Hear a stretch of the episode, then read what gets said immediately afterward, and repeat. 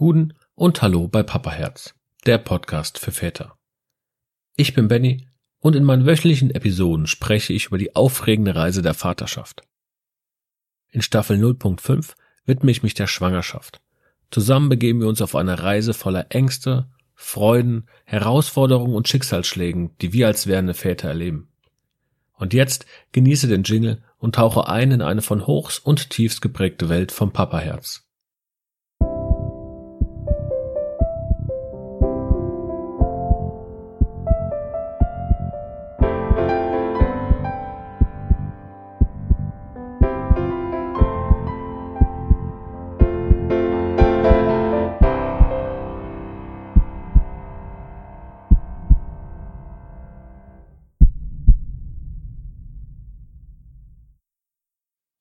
Diesmal sprechen wir über Nestbau und Familienbindung oder auch einfach Familieneinbindung.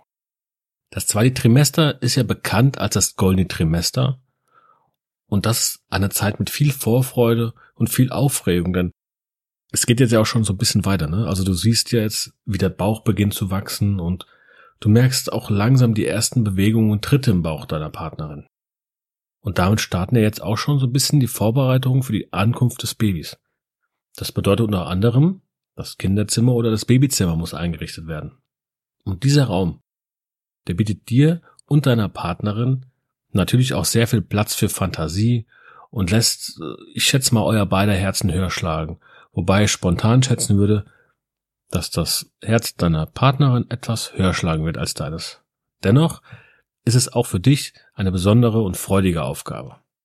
Meine Frau und ich wir haben uns unsere Gedanken zum Einrichten des Babyzimmers nicht nur so gemacht, dass wir sagen, ja, soll halt der Ort sein, wo das Baby schläft, sondern es soll auch ein liebevolles und behagliches Umfeld sein, ein schöner Ort einfach. Die Entscheidungen rund um das Babyzimmer es sind jetzt auch so eine richtige Partnerschaftsarbeit. Also das wirklich du und deine Partnerin, ihr müsst da jetzt wirklich zusammenarbeiten. Denn sowohl bei uns war es zumindest so, meine Partnerin oder meine Frau als auch ich, wir wollten natürlich beide so ein bisschen mitreden. Jeder hatte so seine eigenen Vorstellungen, wie das Zimmer aussehen sollte. Und das fing schon bei der Farbe an. Meine, wir wussten ja jetzt natürlich auch schon, dass wir mal einen Jungen bekommen wird. Und da haben wir uns auf einen Blauton verständigt. Aber ja, dann ist die Frage, wie kannst du das irgendwie äh, kombinieren? Und bevor wir es kombinieren können, ist die Frage, wie machen wir es? Machen wir das ganze Zimmer blau? Machen wir nur eine Wand oder, oder so ein paar Akzente und Farbtupfer überall blau? Also allein diese Überlegung war dann auch schon viel wert. Und dann war ja die Sache, ich habe es eben schon mal gesagt, wie wir das kombinieren können. Wenn du einfach nur eine blaue Wand hast, ist auch langweilig. Also haben wir gesagt, blaue Wand mit Wolken.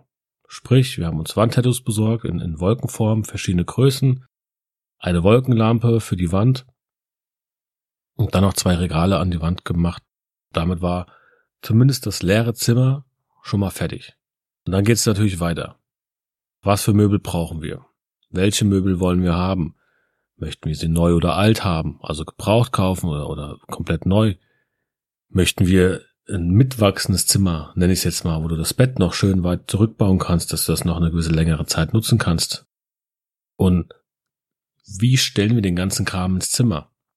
Das Zimmer sollte ja auch irgendwie ein Raum zum Wohlfühlen werden und irgendwie auch ein bisschen widerspiegeln, was wir als Familie darstellen wollen, auch wenn es jetzt ein bisschen blöd anhört vielleicht. Doch du musst jetzt hier auch noch überlegen, du musst auch noch einen Spagat hinbekommen. Das heißt, ein Spagat zwischen dem schönen, behaglichen und was will die Familie darstellen und dem praktischen Aspekt. Und das zu schaffen, es ist überhaupt nicht so schwer, wie du es dir vielleicht vorstellst. Die erste Frage ist klar, die du dir stellst, wo soll das Bett hin? Und da habe ich ein bisschen nachgelesen und da hieß es dann auf einmal, auf keinen Fall zwischen Tür und Fenster, da zieht's.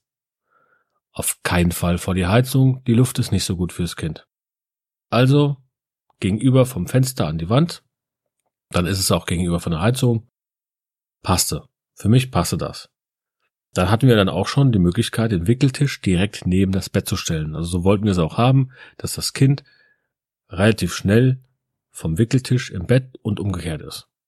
Dann war aber auch wieder die Frage, was soll denn alles zum Wickeltisch oder was soll auf den Wickeltisch, in den Wickeltisch? Also klar, die ganzen Utensilien zum Saubermachen müssen dahin. Die Bodies hatten wir erstmal da und Windeln. Und das war so alles auf dem Tisch oder im Tisch. Und dann gab's noch ein kleines Regal mit ein paar Kleinigkeiten drauf. Ein, zwei Salben, die man ab und zu mal braucht, ein Fieberthermometer, so diesen Kleinkram einfach. Direkt neben dem Wickeltisch hatten wir dann noch unsere Wärmelampe stehen. Und daneben kam auch schon der Kleiderschrank, da waren dann alle größeren Sachen drin, also die Jacken, Pullis, Hosen, so alles, was halt ein bisschen größer war, was man jetzt nicht in der Wickel, im Wickeltisch oder in der Kommode haben wollte. Zum Schluss blieb dann unsere blaue Wand übrig.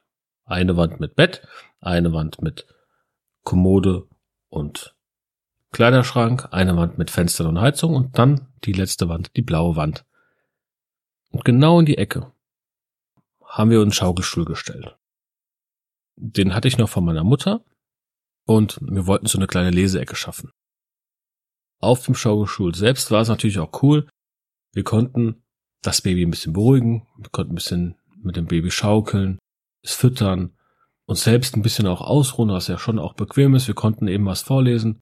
Das war also wirklich eine gute Idee, den Schaukelstuhl bei meinen Eltern abzuholen und bei uns ins Zimmer zu stellen.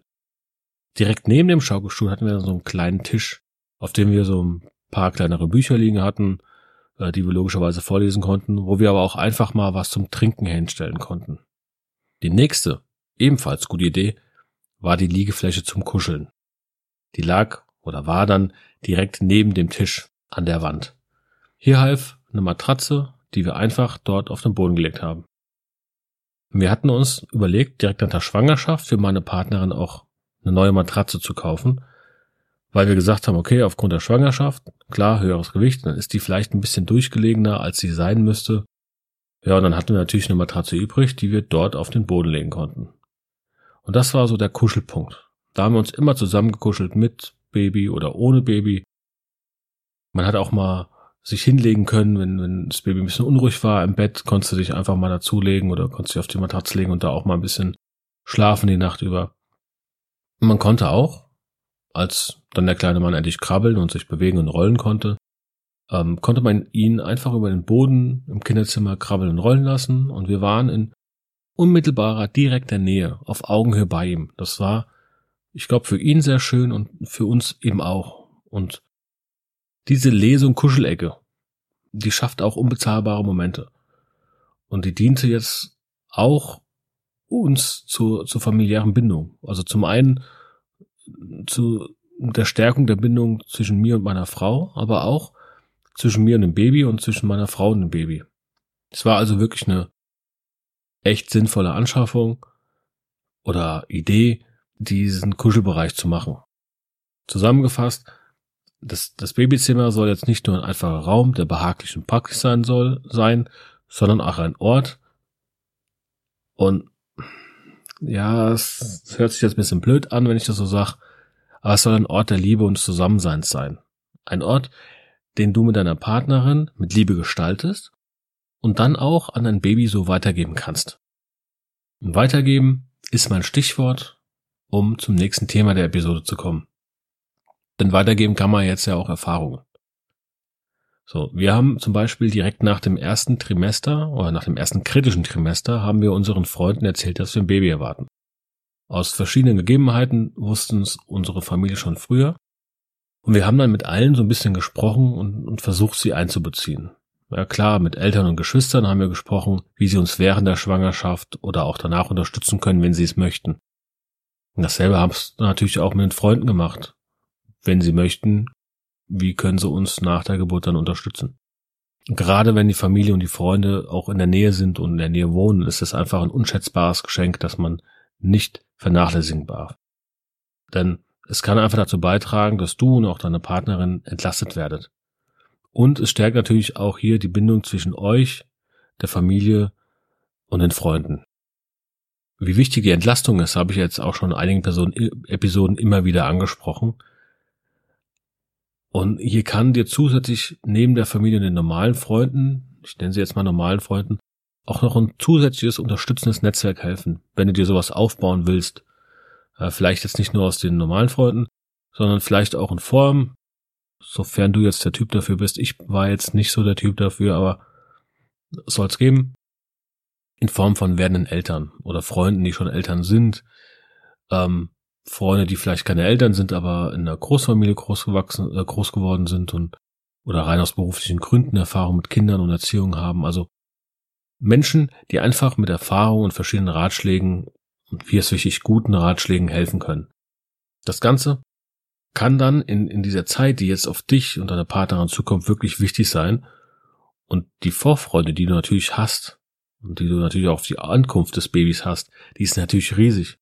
Und du freust dich natürlich auch extrem auf diesen Moment. Ich meine, mir ging es ganz genauso.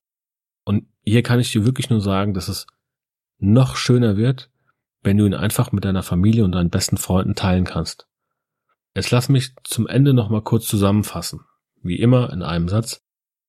Das Einrichten des Zimmers und der Austausch mit der Familie und Freunden hilft dir und deiner Partnerin, die Identität deiner zukünftigen Familie festzulegen.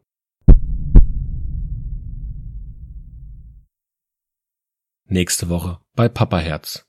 Ungebetene Ratschläge und Erfahrungsaustausch unter Vätern. Wenn dir die Episode gefallen hat, empfehle den Podcast gerne weiter und abonniere ihn auf deiner bevorzugten Plattform wie Apple Podcasts oder Spotify. Lass auch gerne eine Sternebewertung und einen Kommentar da.